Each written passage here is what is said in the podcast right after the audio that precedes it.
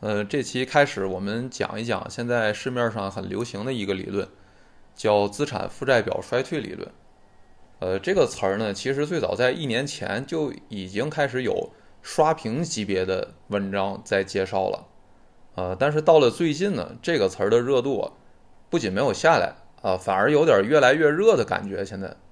其实这种热度呢，某种程度上也反映了我们现在国内的某些焦虑啊。啊，那么关于我们这个国内的焦虑问题，我也会在接下来的几期播客里面讨论到。那么就在上个月底的时候，呃，资产负债表衰退理论的发明人辜朝明他本人也在中国做了一个演讲。啊，是在这个东吴证券做的演讲，演讲的后半段，他自己就说啊，听说现在中国有一半的博士论文是在讨论资产负债表衰退这个概念的，啊，其实顾朝明自己还没有博士学位了，啊，那么关于这个理论呢，现在网上科普性的介绍已经很多了，就是在自媒体上很多的东西是求少求快的，啊，你非要把一个不能三言两语说清楚的东西，搞个什么三分钟让你读懂，五分钟让你读懂。那这是很难的，啊，所以呢，我这次是希望做一个系列的播客，啊，主要就是想把这个资产负债表衰退这个理论做一个真正体系性的、全面性的，啊，而且是让能，呃，非专业爱好者也听懂的一个普及的一个讲法，啊，当然，截止目前呢，我对这个我在宏观经济的科普方面还是比较自信的啊，就我之前做的那个宏观课，呃，我后期做了一个问卷调查，就调查的很多问题。里面其中就有一个问题啊，唯一一个答案是百分百肯定的，啊，就是我讲的内容是不是足够通俗易懂，啊，这个所有的答案都是呃肯定的，啊，那么我们现在就开始进入正题来讲啊，啊，首先讲这个理论的提出者叫辜朝明啊，这个辜朝明这个人他背景还是比较有意思的啊，他是一个祖籍台湾鹿港的日裔美国人。啊，就是他这个有点复杂啊，啊，他出生在台湾，啊，不是出生在日本，啊，然后呢，家族是一个台湾很有名的家族，这个大家可以去搜一下，啊，就是鹿港孤家啊，这个呃，他们家族背景是很有意思的，但是呃，我们这里不能细讲，所以大家有兴趣自己可以搜一下。那么我们只要知道他是一个呃，小时候出生在日本。啊，然后初中移民到美国，大概小学升初中这个阶段吧，啊，十二三岁的时候移民到美国了，啊，后来一直在美国上学的，啊，然后拿到了硕士学位，啊，注意他不是博士啊，他是经济学硕士，啊，最后八十年代的时候呢，呃，又回到日本工作，啊，基本就是这个经历了，啊，就小时候在日本，啊，读书的时候在美国，呃，美国毕业了之后呢。呃，工作了两年在美国，然后又回到日本了啊。那他回日本之后呢，一直是在日本最大的这个叫野村证券的公司做分析师，后来就成了一个网红经济学家呢。啊，那这种券商系的分析师成网红经济学家，我觉得在中国如果类比的话呢，就有点像任泽平啊，就是在证券公司里面做经济研究做到出圈儿啊，在中国就是任泽平啊，日本就是顾朝明。那么，因为他这个职业生涯的大部分时间啊，都是在证券公司里面工作，所以他和一般的这个学院派经济学家就不太一样啊。那我是比较了解证券公司的啊。那他跟学界的区别是什么呢？首先，第一个是他对实务界很了解啊，因为你券商里的经济学家呀，他不是写论文评教授的啊。券商里的经济学家，他是一个服务性的工作，他服务谁呢？就服务那些在实物界做投资的人，啊，就是给他们写报告啊、提建议、咨询啊、路演啊。就比如你是索罗斯啊，对吧？你现在想做空日元啊，然后你索罗斯可能就会过来问这个顾朝明说：“哎，顾总，我们最近打算做空你们日元，你觉得怎么样？这个这这笔投资好不好？”然后顾朝明可能就会给索罗斯哎做个路演，写个报告。啊，然后给他讲说，哎，我们日本央行最近要放水，你现在做空日元正好，哎，就这么聊上了，啊，这个我们专业行话就叫勾兑，啊，那朱顾朝明主要就是干这类工作的，所以呢，顾朝明的这个工作性质就能让他接触大量的国际上的一线的投资人，啊，他们日常聊的事儿呢也都比较接地气啊，甚至是比较内幕的这种东西啊，这是他和学院派的第一个区别。那么第二个区别呢，就是这种券商里的研究员，他们写东西做研究，他们比较重概念，但是轻模型。什么意思呢？啊，就是券商系的研究员啊，你是得直面客户的，你要讲清楚一个事儿，你不能像经济学家似的那个。好写篇老长论文是吧？然后一堆数学模型搞很复杂，啊，你要知道你的客户不一定都是学经济学的，不一定都是科班出身的，那好多是学哲学的，还有学历史的呢，啊，你有的老板可能还没上过学呢，是吧？啊，虽然他们肯定也懂基本的经济学知识啊，基本概念肯定懂，但他们毕竟不是说天天研究理论的人啊，你搞一堆，好家伙，只有经济学家。才看得懂，你甚至经济学家可能都费半天劲才看得懂的数学模型，然后你给客户呃发过去，那这样你就没客户了啊。所以呢，就这种在券商做研究的客观条件，就形成了你做研究你的核心能力不是提模型、构建模型的这种能力啊，不是一个漂亮的模型，然后去发论文、去评诺贝尔奖啊，不是这个能力，而是提出概念的能力。你需要提一个简单明了。然后几句话就能解释的明白啊，又突出重点啊，还能最好让人有感性认知的那种概念啊，甚至让社会、让老百姓层面都能有感性认知的概念啊。比如你报告里写什么呃凯恩斯主义支出乘数模型啊，这老百姓没人听得懂是吧？啊，你客户估计都没几个听得懂的啊。但你说这个三驾马车啊，投资消费出口，哎，这大家就听得懂了是吧？你开出租车的都听得懂。啊，你开出租车听得懂，那你这个传播起来就很快了，是吧？啊，所以我这里我强调就是，呃，顾朝明他的这个背景带来的两个区别，就第一个是他接地气、懂实务啊，能接触一线的经济实践者，这是第一个；第二个就是相比于一般的经济学家、学院派经济学家，他不太会搞复杂的数学模型啊，他更倾向用一个概念加一些比较简洁的这种解释，把理论说清楚。啊，那在这两个大背景下呢，就有了资产负债表衰退这个理论。呃，换句话也可以说，就资产负债表衰退这个理论是一个呃让老百姓都有潜力能理解的这么一个理论。呃，那我们这期播客呢，就是在呃顾朝明的这个已经相对于把这个理论提的不算太复杂的情况下啊，再通过尽量补充一些基础知识啊，能尽量让对经济学感兴趣的但是非专业的人都听得懂的方式来讲。啊，那好，现在我们就进入，呃，正式的讲这个资产负债表衰退的这个理论，啊，那么我们首先知道顾朝明呢，因为他是在日本工作，啊，他现在也在日本工作，啊，所以他的这个理论的起源是要解释日本九十年后的这个经济衰退现象，啊，九零年之后大家都知道啊，日本呃经历了一次严重的房地产还有股票的这个泡沫破裂，啊，房地产价格下跌，据说当时是，呃，顾朝明给的数据是。呃，下跌了百分之八十七的这个房地产价格，百分之八十七啊，啊，然后这个泡沫破裂后，这个经济和社会就陷入了一个长期衰退的现象，啊，和九十年代之前日本的这种强劲的发展势势头相比呢，完全是一种啊，就判若两国的这种感觉，啊，就是九十年代之前啊，日本是确实是很强劲的啊，而且甚至美国也确实是感到了威胁了。就按顾朝明自己的回忆说，就是七八十年代那时候，美国人甚至要学日本的这个先进的管理理理念啊，然后要请这个日本的商学院毕业的学生啊，就甚至说到了啊，美国民间开始流传说，呃，吃鱼能够变聪明啊，因为你那个日本寿司里就很多都是鱼嘛啊，日本吃什么生鱼片这些日料啊，所以美国民间都出现这种啊流传。吃鱼能变聪明啊！就日料店很多都开得很好，啊，这就是当年的这个日本情况。但是九十年代之后啊，日本一下子大家就知道啊，那就是完全陷入到了另外一种长期衰退的这种状态。那么资产负债表衰退理论最开始就是为了解释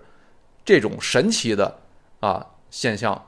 而诞生的。那我们现在首先从呃资产负债表常见的科普版讲法开始讲起来，逐渐深入了解这个理论。啊，那常见的讲法呢是这样的，就是首先日本的经济衰退，它是因为日本的这个房地产泡沫破裂啊，然后导致资产价格急剧下降啊，就是房价大跌啊，当时跌了百分之八十七，然后让大量的这个公司和家庭、个人的这个资产啊、资产啊、手里的房产啊之类的，这个价值大幅度缩水，然后这些资产它很多都是通过借债的方式买的。啊，那么你资产价格跌下来之后呢，但是你这个负债负债的金额它是不变的。啊，所以这就导致了你资产负债率会大幅度提高。啊，资产负债率大幅度提高，最后出现了资产负债表危机。啊，一半是资产缩水啊，另外一半负债不变，最后就成了这个呃负债率提高。其实资产负债表危机，你听着好像有点，呃，怎么就来个会计概念感觉？啊，其实他的意思就是想说，就是负债率提高啊，就是欠钱太多啊，或者你也可以叫财富缩水啊。负债率提高其实就是你的净资产变少了嘛，就是财富缩水了。呃，直观来讲，字面来讲，资产负债表衰退、资产负债表危机的意思，就是大家的财富变少了啊，就是大家的呃存量的呃资产财富变少了，就是这个意思。好，那么我们现在。呃，了解了这个概念，就是欠钱太多，财富变少的意思。呃，那么这种情况下，对经济体整个体来说有什么后果呢？啊，第一个后果就是导致大量企业在危机之后，它只能呃通过赚钱、默默赚钱的方式来还债，然后赚来的利润都用于还债，赚来利润都用于还债，会有什么后果？那就是这些企业没法用自己的呃挣的钱再进行新的投资了。啊，你就没办法盖新的工厂，不会招新的员工，就不会扩产，啊，因为你赚的钱都用来还债了嘛，所以呢，呃，你的这个利润就不能进行再投资了。那么再投资的这个钱啊，一般来说就是两种来源，要么就是你自己赚的利润，你去进行新的投资，要么就是你借钱去进行新的投资，啊，当然其实还有第三种，就是你也可以做股权融资，你什么 VCPE 啊、风投啊。啊，你也可以这样去融资，但是，呃，辜朝明他整个的理论体系里面，他都没有提股权融资的问题。这里面我们只能暂时假设，辜朝明是认为股权融资的金额是很小的啊，就是对经济应该是没有特别大影响的。事实上，从我们的实践经验来说，呃，也确实是股权融资还是一个非常，呃，非主流，呃，非常亚的一种。融资方式的啊，这个在整个经济体占比比例确实是很小的。嗯，那好，那我们现在说，你投资的钱要么来源于你自己赚的钱，要么来源于借的钱，啊，现在你赚的钱都在还债，啊，旧债还完，你更没没还完了，你还，呃，欠着钱了，你就更不敢借新债了，啊，所以到目前为止，两种企业正常投资的资金来源都没了，啊，所以这时候经济体就出现了一个现象，就是。企业还在经营，还在赚钱，就企业没破产，它还能赚钱，它还有赚钱的能力，但是它不会去进行新的投资，最后的后果是什么呢？就是导致 GDP 停滞了。注意，这是 GDP 停滞，这个和传统的经济危机其实有一个非常大的不同啊，就是这种衰退啊，这种所谓的经济不好，它其实不减少 GDP 啊，GDP 是一年。生产的数据嘛，啊，就我们看数据就能发现啊，日本其实九十年代泡沫破裂之后，它那个 GDP 并没有降低，它不是跟啊二九年美国经济危机的时候似的，那个二九年经济危机，那美国的这个生产总值那是下下降了将近一半啊，啊，那是生产的东西实实在在变少了，但是日本呢，九十年代泡沫破裂之后，它 GDP 没有降低，它只是在那之后 GDP 不增长了，或者叫零增长啊，就是它 GDP。也没少，但也不再多了，啊，它甚至没有跌到泡沫最严重时候的那个最高值啊，就泡沫最严重时候那个 GDP 的数，在泡沫呃破裂之后，呃，每年还能生产这么多，啊，这个就是和以前的经济危机非常不一样的一种状态了。那么顾朝明的理论实际上也是基于要解释这个完全崭新的这么一种经济衰退的情况啊才出现的。这个原因呢，就是因为刚才我们分析的，就是啊，大家还在赚钱还债，因为大家还有赚钱能力，还能生产，但是没有人进行新的投资，关键就在没人进行新的投资支出上面，啊，我们说投资总说投资投资投资支出，啊，这感觉好像有点抽象，其实落实到现实当中呢，就是大家不去买设备啊，就不去买新的生产线啊，不去盖新的厂房啊，然后不不花钱去研发新技术了，其实就是这些啊，没什么神秘的，就是实业投资，就是设备、厂房、呃，研发专利呗啊，就是这些事儿啊。那么你这些支出，它不仅影响短期的经济的这个增长，它对经济的长期影响更重要。啊，你经济长期增长靠什么呢？啊，我们发展经济学经典理论索洛模型就给你回答了这个。其实，哎，不用说什么模型不模型，大家用直觉就能感受到，就一个技术，一个是固定资产嘛，啊，一个技术，一个资本嘛，就这两个，啊，这两个决定了你 GDP 长期增长不增长。你多一些厂房，你当然长期能多生产一些东西了，对吧？你多项新技术，你当然能生产多个更多的东西了，啊，那么大家现在。对吧？一不借钱投资，二不能用自有资金投资，最后就体现了技术跟固定资产都不再增长了。但是你过去的那些技术跟固定资产也没消失，那这个时候你还能继续每年生产这么多 GDP 啊？但是你未来 GDP 就进入了一个零增长状态了，这就是日本的经济的特点啊。到这里啊，我们也提到了资产负债表理论，相较于传统经济学。在讨论经济危机时的一个区别，是传统的经济学描述的危机都是那种短期内 GDP 会大幅下降的危机，啊，就是疾风暴雨式的那种感觉，是吧？一来就全乱了，就这种感觉。但是资产负债表它要描述的就是这种新型的危机，就这种危机发生之后，GDP 不减少，但也不增长，啊，就是一种温水煮青蛙式的危机，啊，煮着煮着二十年就过去了，啊，这个现象应该说是在工业革命之后。的整个现代世界的经济史当中，还没见过的一个新现象，是日本到了九十年代才第一次遇到这个现象，在那之前人类都没遇见过这个现象，啊，就是说只有在经济一个是到了比较发达的阶段啊，同时还出现了这种资产泡沫啊这种诱发因素，才有可能出现的这么一种完全崭新的现象啊。那么我们说资产负债表。是一个第一个比较系统的且出圈了的回答这种新型的危机的呃一个理论啊，到这儿我们就觉得整个这个哎常见的科普版的解释应该还是比较说得过去的啊，但是也有一些疑问，我不知道大家会不会在这里产生。好像我在听这个解释的时候的第一个疑问就是啊，资产负债表危机是在假设大家都是借钱买资产对吧？啊，借钱买房。然后价格跌下来，然后呃负债不变，然后你的这个资产负债率就恶化了。但问题是借钱买房这个现象啊，在个人或者家庭当中确实是比较普遍的，这符合我们的直观。但是顾朝明这个理论，它主要是要解释企业行为的，他是在讲企业为什么不再投资了。那么你企业也会借钱炒房子吗？啊，比如在中国是有企业也在炒房。但是，根据我们的实践经验，这个数量其实是非常非常少的，啊，你一个尤其大的那种私营企业不好好做生意，然后把主要资金都用在炒房上，这其实在中国是相对比较少的，啊，充其量他会，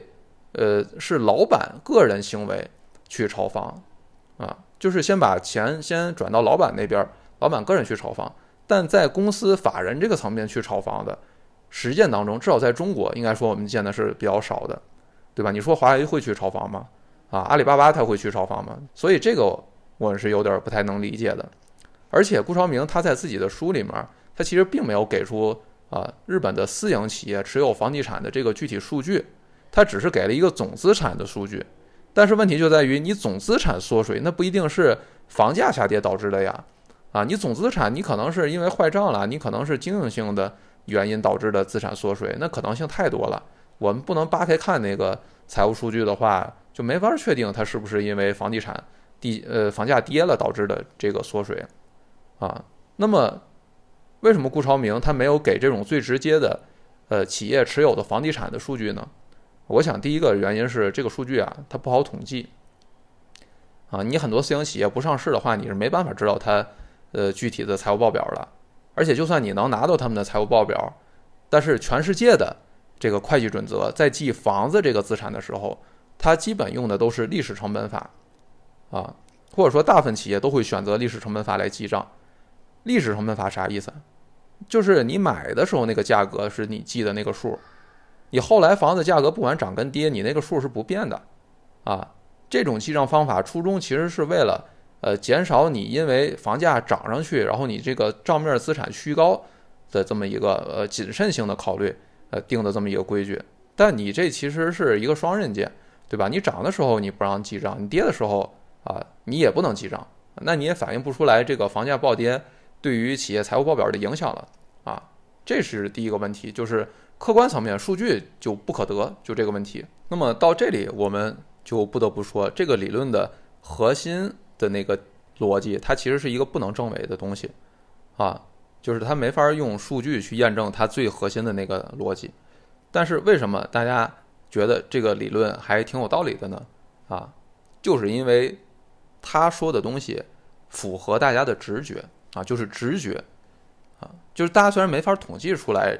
现实中是不是这个数字的，但是大家日常的经验感受，就直觉上觉得他说的肯定是对的啊，很符合我们的感受啊，那大家也会接受这个理论，而且这也没什么问题，不妨碍这个理论成为经典理论啊啊，你说亚当斯密看不见的手，那东西怎么用数据论证呢？对吧？然后凯恩斯讲的这个动物精神，这怎么用数据论证呢？这都论证不了。但这都不妨碍他们成为经典理论，啊，这个就是宏观经济学。我觉得它其实很像当代版的一个哲学的这么一种感觉啊，就是哲学它其实就是在很多没有办法做实验的问题上面，它通过用大家的直觉作为论据啊去进行论证。但是啊，我们知道后来很多不能做实验的问题啊，慢慢随着科学的发展都变得可以用实验去检验了。啊，那这就发生了科学取代哲学的现象，啊，那么宏观经济学呢，实际上它的很多理论，它的核心逻辑也都是一个人的心理特征，一个心理特点，啊，这个也没法用数据去检验，啊，只能靠大家的认同和大家的感受，所以呢，一个好的经济学理论，它往往都是把一个经济现现象啊，用逻辑来拆解啊，然后一层层的构建因果关系，最后因果关系的那最后一层。往往是靠一个简单的啊，大家一听就觉得对的这种直觉式的认同来完成的这个理论的构建，啊，那么我们说资产负债表衰退这个理论，它在最后一层其实就是解释大家为什么不敢借钱、不敢投资这个环节上啊，他的解释就是说，因为房价、股价下跌啊，导致大家的财富缩水了啊，资产大幅减少了，所以出现了资产负债表危机啊。然后呢，哎，你就不敢乱折腾了，对吧？就老实了，是吧？也不敢再创业了，啊，更不敢借钱了，就只剩下老老实实赚钱还债了，啊，或者说是老老实实赚钱，重新积累财富。这个理论想描述的本质，其实是大家这种财富变少了之后，啊，大家在花钱上自然就会变得保守，啊，就说白了就是一个关灯吃面的这么一个心理特点，啊，那么你一个人变得保守，变得节俭。是吧？好像其实没什么问题，你自己关灯吃面就就吃呗，对吧？啊，对他的财务安全其实也是有好处的，啊，但是问题在于，如果所有人都这么干的话，会发生什么情况呢？啊，那就是所有人花的钱都变少了，也就是我们宏观经济学经常提的一个概念，叫总需求，总需求这时候就会变少了，那么所有人的收入也都会变少，啊，这个其实是宏观经济学的一个核心假设，这个假设就叫。一个人的支出是另一个人的收入，就这个命题啊，这句话，一个人的支出是另一个人的收入，这个应该说是宏观经济学最核心、最基础的一个假设，它就类似于古典经济学里面的这个看不见的手的这么一个呃最基础的假设。但是这个命题大家乍一听，可能也是属于那种有点道理，但好像又总觉得缺了点什么，就是真的是这样吗？啊，其实这个。命题里面，它确实隐含着非常重大的、值得讨论的问题啊！但这个问题呢，我们在下期播客会继续详细讲啊。我们这里是这期主要是介绍呃顾朝明的这个理论的基础啊，所以我们暂时先直接接受这个理论，因为顾朝明也是以这个前提假设呃为前提的啊，就是一个人的支出就是另一个人的收入，他没有挑战这个假设啊。那这样的话，所有人都开始不支出，开始省钱。啊，所所有人的收入就会变少啊，也就是顾朝明在这里用了一个合成谬误的概念啊，或者叫节俭悖论啊，就所有人都在做节俭，都在做正确的事儿，但最后整体会进入错误的状态，这就是合成谬误啊，就大家越节俭是吧，越想解决资产负债表衰退，越想重新积累财富，那么整体上的经济最后就会变得越差。支出对于一个经济体总的经济状态来说非常的重要。那么支出的来源，要么就是你自己赚的钱，要么就是你借来的钱。那我们前面说了，因为资产负债表衰退的问题啊，你自己赚来的钱现在不敢花了。那么另外一个呃更重要的来源就是借钱，你更不敢借了。那么不敢借钱这个行为啊，其实比你自己赚钱不花的后果更严重。啊，就是借钱，应该说才是整个经济最核心的一个问题，也是顾长明要讨论的最核心的一个问题。啊，为什么呢？因为你借钱的金额往往都非常大，对吧？你比如说你买房是吧？你你一年你才赚多少钱？你买房都是贷款买房，那你贷款买房，你这一次性你就得借多少钱呢？对吧？那么你不买房，相比于你不花自己赚的钱。那对经济体的支出的影响那大太多了，啊，你企业的实业投资也是一样的，对吧？你一个企业一年赚多少利润呢？对吧？你一般制造业百分之五、百分之十左右的利润，但是你建个新工厂，你得借多少钱？你想想，对吧？你得花多少钱？所以借不借钱这个东西，可以说对整个经济体的支出状态有决定性的影响。如果大家一旦不光是省钱不花，而且还开始。不借钱花的时候，这个时候对经济体的伤害可以说就进入到了一个最大的状态了，啊，也就是最终真正要进入到一个长期停滞的状态了。那么这里面，呃，我们就开始要进入到顾朝明他自己认为他自己的理论最核心、最有创新性的部分，就是关于借钱的这个问题。啊，首先按照顾朝明自己的说法，啊，他认为传统经济学教科书里面。它的前提假设是，只要利率足够低，经济体里面就一定存在愿意借钱的人，啊，但是他说他提出来的这种因为缺乏借钱的人，啊，比如资产负债表衰退这种状态，没有人想借钱，这种导致的经济衰退，在传统经济学的教科书里面没讲过，不存在的，因为传统经济学假设你大家借不借钱是因为利率的原因，啊，利率低就有人愿意借，利率高就没人愿意借。这是经济学教科书里讲的，啊，那么确实是这样的吗？应该说，呃，教科书里还确实是像顾长明说的这样啊。就我们翻开任何一本，你看那个经济学教科书，你都会发现讲投资的时候，他把那个投资支出永远都是跟利率放在一块儿讲的，啊，你会发现所有讲投资支出的都是把利率作为自变量啊，也就是说投资是利率的一个函数，啊，你一般看到就是一个向下倾斜的那个曲线。啊，这个意思就是说利率低，然后人们就愿意借钱投资；啊，利率高，人们就不愿意借钱投资。啊，确实，所有教科书都这么写。那么这个其实也在很长一段时间它困扰过我。啊，就是教科书的这种结论假设，感觉和我的直觉不太相符啊。啊，我觉得跟大部分我们中国人的直觉也不太相符，因为我们平常在考虑借钱的时候，难道我们只考虑利率吗？那我们是不是应该首先考虑的是我们还得上还不上嘛，对吧？啊，你万一要还不上的话，你就违约了，那你利率再低也不会接的呀，对吧？所以其实顾朝明的理论就是在这一块儿，他确实是回答了一个西方经济学理论跟现实的一个矛盾之处。但是为什么西方的教科书里面他会这么写呢？啊，他会认为利率决定了大家借不借钱呢？那么，辜朝明对这个的解释是说，因为西方经济学教科书的理论是形成于西方世界工业革命之后，经济持续快速发展的这个历史阶段，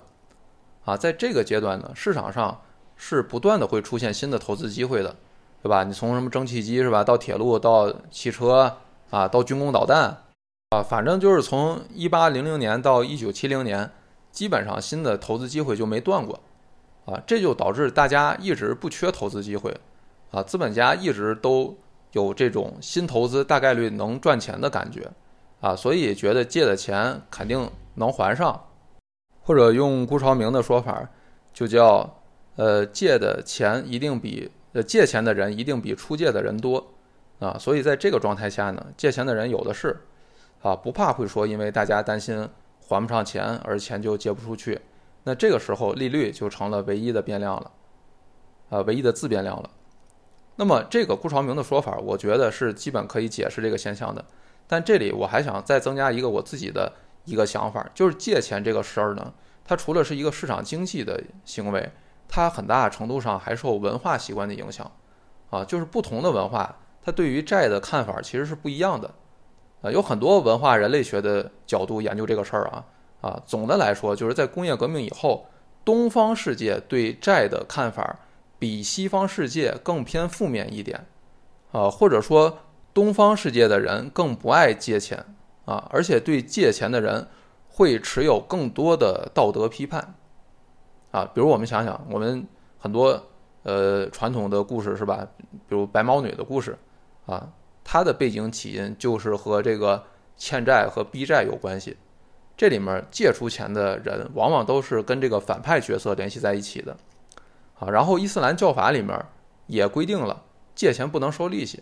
啊，伊斯兰教的这个就有这个规定，啊，还因此导致了出现了一个非常特别的伊斯兰债券，啊，所以我们可以看到，呃，就是东方世界对债，呃，相对来讲比较偏负面，呃，其实我觉得不光是东方，其实我觉得在西方在工业革命之前对债的看法也不是特别正面的，啊，比如我们知道那个威尼斯商人里面。它里面那个故事其实也体现了对利息这个东西它有一定的道德批判，啊，注意我们对债的一个道德批判往往都集中在利息这个事儿上面，啊，这可能是一个前现代社会或者说工业化之前的社会都共有的特点，呃，但是到了工业革命之后，我们知道西方就不是这样了，啊，债在文化意义上也越来越被人们接受了，啊，但是东方呢，我觉得其实即使到今天为止。大家对债都还不是像西方人这么的接受，啊，从日常的消费习惯大家就能看出来，中国的这个私营企业里面，其实愿意借钱进行再投资的很少，啊，这个是有统计数据支持的，所以我觉得某种程度上呢，也是因为这种文化差异，啊，尤其是这种东西方的这种文化差异，让顾朝明能够发现这个投资支出和利率的函数关系，它是有一定问题的。啊，可以说顾朝明的整个理论都是建立在他对西方经济学的这个利率函数关系的模型的质疑上建立起来的。啊，他就是动了这个假设，所以构建了一套新理论。好，那到这儿我们就可以整体上总结一下顾朝明的呃资产负债表衰退理论的。他的理论从最根儿上来说，实际上就是质疑了呃主流经济学当中利率和借钱这个函数关系开始的。啊，说白了就是主流经济学假设利率足够低就会有人借钱，然后现在顾朝明说不对啊，那不一定，人们除了利率以外还要考虑自己能不能还上，怕不怕违约啊，还有别的心理因素呢啊，你比如说房价暴跌啊，生意赔钱了，那大家上心理上可能就会陷入到你利率多低我也不借钱的这种心理状态上了，那么这就跟你主流经济学的假设不一样了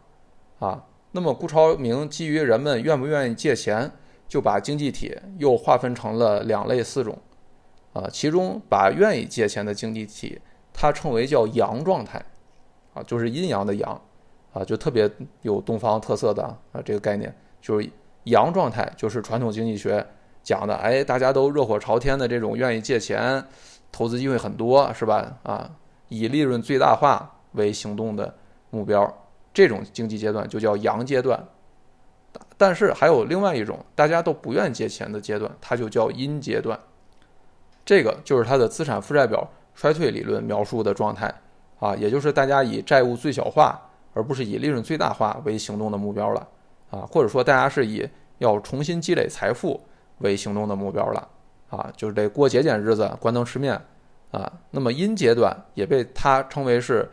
这个主流经济学过去没有关注的另一面，所以呢，他的那个书的名字就叫《宏观经济学的另一半》啊。那么他在把经济分成这两种基本状态之后，在现实世界的历史当中呢，他又把经济划分出了三个阶段。第一个阶段是叫刚开始工业化的阶段，第二个阶段是快速工业化的阶段啊，这个也在书里它叫黄金时期。第三个阶段呢，就是黄金时期结束啊，然后经济发达国家的这个慢速啊，进入了零增长的这种状态啊。他在书里面管这个叫被追赶的经济体啊，就是你发达国家现在就是被追赶的状态，你自己不再增长了。那么这三个阶段中呢，前两个阶段就是对应他所说的阳状态，就是愿意借钱的状态啊，也是主流经济学的呃状态。嗯，第三种呢，发达国家的这个。被追赶的经济体的阶段呢，就是他说的阴状态，就是没有愿意借钱的人，啊，这里我们就能看出来，他已经把这个理论从描述日本的状态发展成为一个描述古往今来所有历史的都涵盖进来的一个理论了，啊，那么最后呢，他给出的这个解决资产负债表衰退的这个答案呃，药方是什么呢？啊，就是财政刺激，啊，就是政府要大规模的支出和。通过财政刺激的方式来解决衰退，啊，把经济从阴状态当中扭转出来，啊，因为这个时候经济体当中已经没有人愿意借钱了，唯一有可能不考虑得失啊，不考虑利润最大化的的问题去借钱的，就只剩下政府了。所以，解决资产负债表衰退的唯一方法就是政府，呃，不管是借债还是增加支出，呃，就不管通过什么方法吧，你反正得搞财政刺激。好，到这里。哎，我们是不是发现了这个好像是一个非常似曾相识的结论啊？就大家有没有发现，这儿讲了半天是吧？最后好像还回到了我们听了无数遍的这个凯恩斯主义的财政刺激这个思路上了啊。其实呢，这个说法啊，如果是非业界的人，可能确实是会感觉好像是老生常谈，不还是刺激吗？但其实对于业界的人来说，这个怎么刺激啊？刺激的具体方法？其实是有讲究的，啊，就是在业界里面，它还要再细分成货币刺激和财政刺激。凯恩斯之前其实是讲的，他是要货币、财政都刺激，啊，凯恩斯就是笼统的，就是讲货币、财政你都得上。但是呢，现实情况是，到了二战之后，啊，一直到零八年金融危机这一大段时间啊，不管是经济学界还是实务界，它主流的思想都是用货币刺激。而不是用财政刺激，呃，就我们总听说一个人叫弗里德曼啊，还总听过一个词儿叫货币主义，啊，这个就跟他们的这个思潮有很大关系，啊，而这个更重要的历史背景就是我们上面说的，二战之后大部分时间市场上的投资机会都很多，他不缺借钱的人，所以这个时候呢，你光用利率去调节经济就够了。注意，在不缺借钱的人的时候呢。啊，利率确实是会影响大家借钱不借的意愿的，啊，因为呃借钱的人多呀，对吧？所以你不会出现利率多低也没人借的情况。那这个时候，你利率和投资支出和借钱的这个函数关系它是成立的，啊，而且这个时候如果你企业也去借钱，政府也去借钱的话，啊，你政府也借钱搞财政刺激，那借钱的需求会变得特别多，最后会把利率给大幅提升上来。那么这样的话呢，也不利于经济的发展，啊，所以在二战之后的很长一段时间，政府既不需要借钱，它也不应该借钱，啊，因为你投资机会很多呀，经济发展很快，你用不着你政府出面搞什么，呃，太大的刺激，啊，这个时候主要的问题是怎么让利率能低下来，啊，让大家少借点钱。那么在这个黄金时期当中呢，大家就形成了一种思想惯性，就是几十年以来就形成了光靠货币。刺激货币调节就够了，不要搞财政刺激啊！所以九十年代之前，大家的主流思想是这种思想。那么顾朝明呢？他首先从九十年代这种日本的经济停滞现象开始发现，说不对，好像这个光货币刺激已经没用了啊！因为我们这个日本现在已经你怎么刺激大家都不借钱了，已经出现这种情况了。这时候他才开始提出了一个跟当时主流不一样的说。叫要以财政刺激为主，减少货币刺激。注意，他这里说的是以财政刺激为主，而我们之前的主流是以货币刺激为主，啊，这其实是一个很大的区别了。但这个区别是在业界的人才能感受到的比较细的一个区别啊。可能呃外界的这个非专业的人都觉得都是都是刺激嘛，是吧？你货币、财政不都一样嘛？啊，但其实不一样啊，其实还要再细分的。那么顾朝明这里重点搞财政刺激。啊，他的建议就是不要搞货币刺激啊，或者少搞货币刺激，重点搞财政刺激。呃，那么讲到这里呢，其实我们可能会还是感觉到，就是顾朝明的很多思想，你看跟凯恩斯主义其实还是很像的，啊，